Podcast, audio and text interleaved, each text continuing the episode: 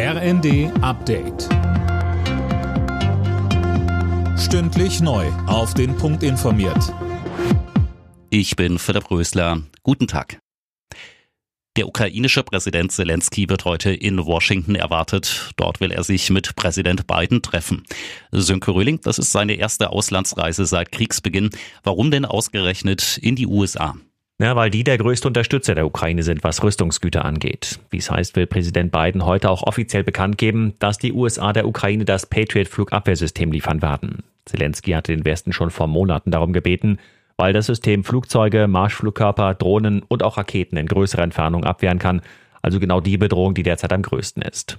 Die Ausbildung der ukrainischen Soldaten soll im Ausland erfolgen, möglicherweise sogar in Deutschland.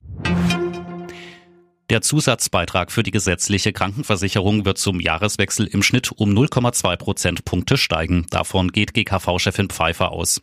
In den Funke-Zeitungen fordert sie vom Bund aber Erleichterungen, zum Beispiel, dass die Krankenkassenkosten für Bürgergeldbezieher übernommen werden. Die Menschen in Deutschland sollen sich nachhaltiger und gesünder ernähren. Das hat sich Ernährungsminister Özdemir vorgenommen. Heute berät das Bundeskabinett über Eckpunkte einer neuen Ernährungsstrategie. Dazu sagte Özdemir im ersten. Es geht erstmal weniger Salz, weniger Zucker, weniger Fett, mehr pflanzenbasierte Ernährung. Also da leisten wir einen Beitrag erstmal für unsere eigene Gesundheit. Und dann geht es natürlich auch um den Beitrag zum Klimaschutz. Und dann geht es aber natürlich auch um die Frage der Gerechtigkeit. Haben alle Menschen ein Recht darauf, gesund ernährt zu werden? Was ich machen kann, ich kann zum Beispiel die Standards der Deutschen Gesellschaft für Ernährung allgemein verbindlich machen. Das wollen wir bis 2030. Fußballweltmeister Argentinien hat die Feier mit den Fans abbrechen müssen.